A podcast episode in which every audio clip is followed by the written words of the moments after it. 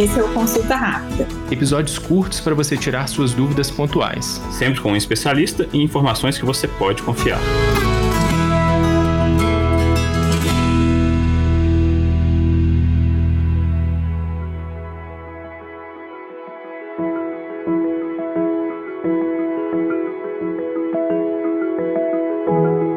E o vape, hein? Cigarro eletrônico que se popularizou nos últimos anos ajuda de verdade a parar de fumar? Escute agora um trechinho da nossa conversa com a doutora Alba Machado para saber um pouco mais sobre esse assunto.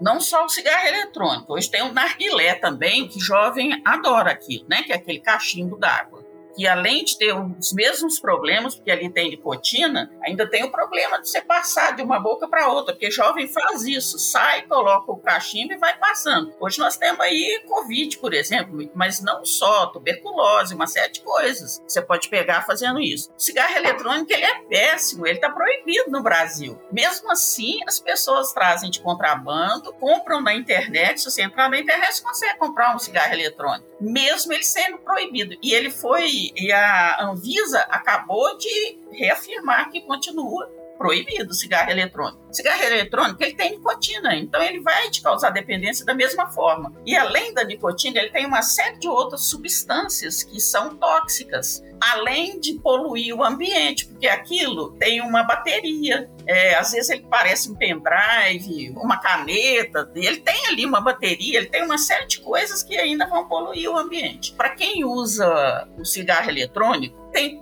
três a quatro vezes mais chances de continuar fumando. Tem gente que fala assim: eu não vou fumar, não, eu quero dar uma fumadinha, mas vai ser só com cigarro eletrônico. A chance dele usar o outro cigarro é três a quatro vezes maior. A gente não, não usa o cigarro eletrônico como tratamento, como fizeram aí, de jeito nenhum, tá? Aquilo é, tem substâncias muito nocivas e não funciona. Tanto que é proibido, e não é só no Brasil que é proibido, não é um risco a mais. Ele não é saído de jeito nenhum. Ele é um risco a mais.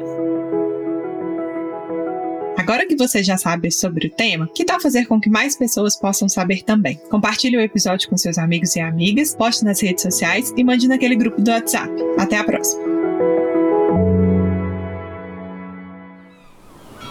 Este podcast foi editado pela Maremoto.